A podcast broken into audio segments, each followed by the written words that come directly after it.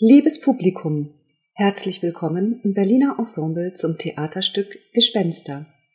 Mein Name ist Jutta Politsch, ich spreche heute für Sie die Audiodeskription. Ich sitze hinter Ihnen im ersten Rang in einer Sprecherkabine. Die Hörtheaterfassung entstand im Rahmen des Projekts Berliner Spielplan Audiodeskription von Förderband e.V. Text und Redaktion Jutta Politsch, Charlotte Mickel, Katrin Würmer und Barbara Fickert. Das Theaterstück Gespenster von Henrik Ibsen hatte am 8. Oktober 2020 im Großen Haus des Berliner Ensemble Premiere. Die Aufführung dauert 90 Minuten ohne Pause. Es spielen Corinna Kirchhoff als Frau Helene Alving, Paul Zichner als Oswald Alving, Veit Schubert als Pastor Manders, Wolfgang Michael als Tischler Engstrand, Judith Engel als Regine Engstrand. Regie Mattea Koleschnik. Bühne Raimund Orfeo Voigt, Leonie Wolf. Kostüme Anna Savic Gäsan. Musik Malte Preuß. Choreografie Matthias Ferlin. Dramaturgie Amelie Johanna Haag. Zum Stück. Ibsens gesellschaftskritisches Stück Gespenster bedeutet wörtlich übersetzt Wiedergänger. Wiedergänger sind ruhelose Geister Verstorbener. Sie symbolisieren eine schwerwiegende, ungelöste Vergangenheit. Henrik Ibsen veröffentlichte das Familiendrama 1881. Es rief damals aufgrund seiner Themen den wohl größten Theaterskandal des 19. Jahrhunderts hervor. Außereheliche Sexualität, verheimlichte Bastarde, Inzest, Syphilis, Sucht, Prostitution, Frauenemanzipation und Euthanasie. Im Stück geht es darum, es herrscht gespenstische Einsamkeit inmitten der Familie Alving. Das gefährlichste Gespenst ist die Lebenslüge der Frau des Hauses, Helene Alving. Um die bürgerliche Fassade aufrechtzuerhalten und um ihre Existenz zu sichern, erduldete sie zu lange die außerehelichen Liebesaffären ihres Mannes, die ein uneheliches, zu verheimlichendes Kind mit ihrer Hausangestellten Johanne zur Folge hatte. Die werdende Mutter war schnellstens für eine hohe Summe mit dem Tischler Engstrand vom ahnungslosen Pastor Manders verheiratet worden. Das Kind, Regine, arbeitet viele Jahre später als Hausangestellte im Hause Alving. Und hier beginnt das Theaterstück. Oswald Alving, der aus Paris zurückgekehrte Sohn des Hauses, verliebt sich in Regine, nicht ahnend, dass sie seine Halbschwester ist. Helene Alving findet erst als Witwe den Mut, ihr hart erarbeitetes Gebäude aus Lebenslügen endlich einstürzen zu lassen. Tragisch muss sie sich eingestehen, dass ihre Anpassung an die gesellschaftliche Doppelmoral letztlich auf die Opferung ihres einzigen Kindes hinausläuft. Denn Oswald, der die Wahrheit nicht kennt, kann sich von seinem familiären Erbe nicht befreien. Unheilbar an Syphilis erkrankt, bittet er ausgerechnet seine Mutter darum, sein junges Leben zu beenden. Als Oswald einen Anfall erleidet und in Schwachsinn verfällt, ist Frau Alving hin und her gerissen zwischen der Liebe zu ihrem Sohn und dessen letztem Willen. Die Inszenierung des Stückes erinnert an eine Mischung aus Horror, Psychothriller und Fantasy. Dazu trägt, neben der künstlerischen Leistung der Schauspielerinnen, das perfekte Zusammenspiel der verschiedenen Theatergewerke bei. Die auf die tristen Farbe der Wände, Türen und Möbel angepassten historischen Kostüme, das Lichtdesign, das die Bühne in gespenstische Stimmungen taucht und das raffinierte Bühnenbild, das knarrend und wie von Geisterhand bewegt scheinbar unzählige Räume entstehen lässt. Zum Bühnenbild. Mattea Koleschnik hat ihr künstlerisches Konzept für Gespenster mit ihrem Team aufgrund der gegenwärtigen Realität von Social Distancing verändert. Raimund Orfeo Voigt und Leonie Wolf haben dafür ein Raumlabyrinth entworfen, aus dem es kein Entrinnen zu geben scheint und welches gleichzeitig spannungsvoll mit der großmöglichen Distanz zwischen den Menschen spielt. Die Vereinsamung und die Undurchschaubarkeit der Gesamtdynamik für den Einzelnen verdichtet sich so räumlich beklemmend. Kein Draußen ist in Sicht. Das Stück spielt im Haus der Familie Alving. Das Bühnenbild besteht aus drei beweglichen Boxen, die nebeneinander liegen und die gesamte Bühnenbreite einnehmen. Jede Box ist 3,30 Meter breit, 3,30 Meter tief und 4,30 Meter hoch. Die drei Boxen bilden folgende Räume des Hauses. Eingangshalle, Arbeitszimmer, Esszimmer und die sie verbindenden Flure und Gänge. Die Boxen können in beide Richtungen um 360 Grad rotieren und sind zudem seitlich nach rechts und links fahrbar. Durch die Bewegungen der Boxen fügen sich die Räumlichkeiten und Korridore immer wieder neu zusammen. Sie erscheinen aus unterschiedlichen Perspektiven oder splitten sich auf mehrere Boxen auf. Jede Box kann jeden Raum darstellen oder auch nur einen Teil davon. Wenn die Boxen rechts und links an die mittlere andocken, kann sich eine durchgehende Spielfläche ergeben. Aus allen drei Boxen oder nur aus zwei nebeneinander liegenden. Die dritte ist dann abgedunkelt. Andere Möglichkeit, die mittlere Box bleibt schwarz und ein Raum teilt sich auf die beiden äußeren Boxen auf. Oder nur die mittlere Box wird bespielt, die beiden äußeren Boxen werden zur Seite bewegt und verbleiben dort, verhüllt in Dunkelheit.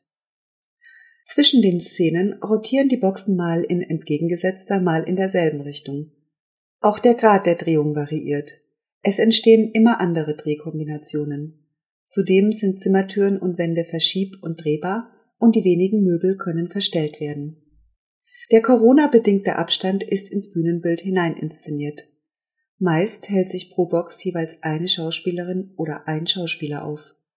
Raffiniert sind, bedingt durch die verschiedenen Perspektiven der Räume, die Positionen der SchauspielerInnen. Zum Beispiel steht Tischler Engstrand im Türrahmen und spricht durch die angelehnte Tür Richtung Publikum zu Regine. Die befindet sich jedoch in einer anderen Box, antwortet nach rechts und schaut dabei auf eine angelehnte Tür in ihrer Box. Die Flexibilität, die Boxen in immer neuen Konstellationen zu kombinieren und in unterschiedlichen Perspektiven erscheinen zu lassen, hinterlässt ein Gefühl der unbegrenzten Möglichkeiten. Die Bühne wird zu einem magischen Haus, in dem der Akt der Raumbildung wie ein choreografierter Tanz wirkt. In die richtige Position gebracht werden die Boxen, Wände und Möbel von zwölf BühnentechnikerInnen. Zwei Personen bereiten die Requisiten vor. Allesamt schwarz gekleidete Hausgeister, die für die ZuschauerInnen unsichtbar in Aktion sind. Das Lichtdesign spiegelt die dunklen Geheimnisse des Hauses und den emotionalen Zustand seiner BewohnerInnen wider. Die Bühne ist durchgehend in schummriges, weißes, morbides, grünliches oder fahl-grau wirkendes Licht getaucht. Die leichenhaften Lichtstimmungen werden unterstützt durch die mit dunkelviolettem Samt bezogenen Wände, die dunkelviolett gestrichenen Türen, den dunkelvioletten Teppichboden, die dunklen Möbel und die gedeckten Farben der Kostüme. Zur Ausstattung und zu den Requisiten. Das Stück kommt mit sehr wenigen Ausstattungsgegenständen und Requisiten aus, was die durchgehend trostlose Stimmung unterstreicht. An den Wänden sind pro Raum mal drei mal vier 30 cm hohe weiß leuchtende LED-Stablampen angebracht, die Wandlampen. Sie erinnern an historische Gas- oder Petroleumlampen. Im Arbeitszimmer stehen ein dunkler ovaler Holztisch mit hellbrauner Tischplatte, verziertem dreibeinigem Mittelfuß sowie zwei dunkle Holzstühle. Die Bücher im Arbeitszimmer, die der Pastor erwähnen wird, sind imaginär. Das Esszimmer ist mit einem großen rechteckigen Esstisch aus dunklem Holz und zwei Stühlen ausgestattet. An der linken Seitenwand sind auf einem kleinen eckigen Beistelltisch eine Whiskyflasche und ein Whiskyglas platziert. Zu den Darstellerinnen und den Kostümen. Corinna Kirchhoff ist eine mittelgroße schlanke Schauspielerin um die 60. Sie hat ein längliches Gesicht, dunkelblaue Augen und schmale geschwungene Lippen. Als Frau Helene Alving trägt sie eine Perücke mit grauem Haar, das zu einer voluminösen Duttfrisur gesteckt ist. Trägt sie die langen Haare offen, sind sie leicht gewellt und fallen bis zu den Oberschenkeln. Frau Alving tritt in dunkelvioletter Kostümjacke mit Schößchen, Puffärmeln und Stehkragen mit Brosche auf. In gleicher Farbe sind der Gürtel, der ihre Taille betont, ihr Rock und Überrock. Dieser fällt gerafft über einen riesigen, das Hinterteil herausstellenden Unterbau aus Lederriemen. Unter Jäckchen und Rock trägt Frau Alving ein schwarzes Unterhemd mit Spitzeneinsatz, eine schwarze Lederkorsage und ebenfalls eine schwarze Strumpfhose. Dazu graue Schnürstiefel. Als gebieterische Dame des Hauses ist sie stets beherrscht und steht aufrecht. In den Szenen mit ihrem Sohn ist sie oft sorgenvoll leicht vornübergebeugt oder stützt sich an eine Wand oder Tür. Paul Ziechner ist um die 30 und hat eine sportliche Figur, ein ovales Gesicht, braungrüne Augen und einen kleinen Mund. Als Oswald Alving trägt er eine Perücke mit mittelbraunem, seitlich gescheiteltem Haar. Strähnig fällt es ihm über Ohren und Koteletten. Bekleidet ist er mit einem Lederschnürmieder mit Schulterträgern. Darüber trägt er mal einen blau-oliv gemusterten Morgenmantel, mal ein graues Jackett und ein blaues Hemd mit Paisley-Muster. Eine Brosche ziert einen blau-oliv gemusterten Seidenschal. Über der Unterhose mit knielangen Beinen und hohen schwarzen Strümpfen trägt er eine anthrazitfarbene Hose. Seine Füße stecken in wadenhohen Schnürstiefeletten. Oswald vermittelt durch seine leicht gebeugte Haltung Unwohlsein und körperliche Schwäche. Oft hält er den Kopf gesenkt, lehnt an der Wand oder sitzt gekrümmt auf einem Stuhl. Veit Schubert hat ein ovales Gesicht mit honiggelben Augen, einer spitzen Nase und einem kleinen Mund. Der 60-jährige Schauspieler trägt als Pastor Manders eine Perücke mit gescheiteltem graublondem Haar das streng zu beiden Seiten gekämmt ist. Sein Pastorenhemd ist schwarz und hat einen hellgrauen Stehkragen. An seiner Weste ist eine Kette mit Taschenuhr befestigt. Bei seinem ersten Auftritt hat sich der Pastor einen braunen Pelzmantel über die Schultern gelegt. In allen weiteren Szenen hat er ein dunkles Jackett an. Zur Anzughose trägt er Schnürstiefeletten. Manchmal hat er eine anthrazitfarbene Melone mit breiter, seitlich hochgebogener Krempe bei sich. In einer Szene legt der Pastor seine Amtstracht ab. Dann kommen ein Achselshirt, eine knielange Unterhose und hohe Kniestrümpfe zum Vorschein. Charakteristisch ist seine steife Körperhaltung und das oft leicht gereckte Kinn. Das ganze Stück über begleiten schwarze Lederhandschuhe seine Hände. Die hält der Pastor meist aufeinandergelegt auf dem Bauch oder er umklammert eine Stuhllehne oder stützt sich auf einem Tisch ab. Wolfgang Michael spielt den Tischler Engstrand. Er ist Mitte 60, groß und schlank. Engstrand hat ein markant schmales Gesicht mit blauen Augen, einer großen Nase und einem kleinen Mund. Unter einem braunen Mantel mit kurzem Schulterumhang trägt er ein dunkles Hemd mit Schleifenkrawatte und eine Lederweste. Später legt er den Mantel ab und erscheint in einem lang geschnittenen grauen-braunen Jackett. Die Stiefelhose steckt in hohen Schnürstiefeln. Aufgrund einer Beinverletzung, die der Tischler erlitten hat, ist der linke Schuhabsatz etwas höher als der rechte. In der ersten Szene hat Engstrand einen Regenschirm bei sich. In einer späteren Szene hält er eine hohe Melone. Oft zeigt sich der Tischler gegenüber dem Pastor und Frau Alving demütig und hält den Kopf gesenkt oder schleicht in kleinen Schritten fast unmerklich näher an den Tisch heran. Judith Engel ist eine schlanke mittelgroße Schauspielerin um die 50. Sie hat ein ovales Gesicht mit hoher Stirn, grünen Augen und schmalen Lippen. Als Regine Engstrand trägt sie eine brünette Perücke mit Hochsteckfrisur. Ist das volle Haar geöffnet, reicht es der Darstellerin bis zu den Knien und wirkt ungepflegt und zerzottelt. Regine hat eine anthrazitfarbene Kostümjacke an. Eine silbrig glänzende Organzerschleife fällt über ihre Brust. Sie trägt einen tüllverzierten dunkelgrünen Rock mit Unterbau. Eine aus Spitze gefertigte Latzschürze ist auf dem Rücken zu einer Schleife gebunden. Auch Regine trägt unter ihrer Robe ein Schnürmieder, außerdem ein Unterhemd mit Spitzeneinsatz und eine blutrige Rüschenunterhose. Die Feinstrümpfe werden von schwarzen Strapsen gehalten. Sie trägt Schnürstiefeletten. Oswalds Halbschwester wirkt nur unscheinbar. Beflissen bewegt sie sich durch die Räume. Sie kann aber auch in verführerischer Pose im Türrahmen stehen oder unbewusst die Blicke des Pastors auf sich ziehen, wenn sie auf allen Vieren etwas vom Boden aufsammelt und ihm dabei den Po entgegenstreckt. Ich beschreibe Ihnen die Boxen in der ersten Szene. Die mittlere Box ist abgedunkelt.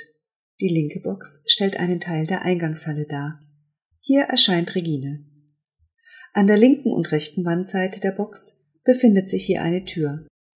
Die rechte ist die Haustür, wenn Regine mit Engstrand spricht, blickt sie dorthin. Die rechte Box zeigt die Eingangshalle aus einer anderen Perspektive. Hier ist die Haustür frontal zum Publikum ausgerichtet. Engstrand spricht durch seine Tür mit ins Publikum gerichtetem Blick zu Regine. Zum Theaterraum. Das große Haus des über 125 Jahre alten neobarocken Theaters am Schiffbauerdamm bietet unter Einhaltung der Corona-bedingten Abstandsregeln im Saal Platz für 525 Gäste. Sie sitzen auf Theaterklappstühlen, die mit dunkelrotem Samt bezogen sind. Die Wände des prunkvoll ausgeschmückten Saals sind mit einer weinroten Stoffsamttapete gesäumt. Der Saal wird von zwei hufeisenförmigen Rängen umgeben. Außerdem verfügt er über ein Parkett und Logen an beiden Seiten sowie hinter den Sitzreihen. Zwölf Säulen, an denen goldverzierte Frauenstatuen prangen, ragen zwischen dem ersten und dem zweiten Rang empor. Goldverzierte Männerstatuen zieren vier Säulen der Logen. Die geschwungenen cremefarbenen Balustraden sind üppig mit zarten goldenen Blumenranken verziert. An der Decke formen Goldelemente riesige Blütenblätter um einen prachtvollen Kronleuchter, der mit Kristall und Gold geschmückt in der Mitte des Saals hell erstrahlt. Die Bühne des großen Hauses ist 13 Meter breit und 10 Meter tief. Das goldverzierte Bühnenportal misst 8,30 Meter in der Breite mal 6 Meter in der Höhe. Das obere Drittel des bogenförmigen Portals ist aus Stein. Ein gewölbter, geraffter Vorhang ist hineingemeißelt. In seiner Mitte halten zwei Engel dem Publikum einen glatt geschliffenen ovalen Marmorstein entgegen. Er erinnert an einen Spiegel. Der aufgesetzte goldfarbene Bogen wirkt wie ein Haarkranz. Über dem Portal prunkt ein opulentes Ornament aus hellem Stein und Goldverzierungen.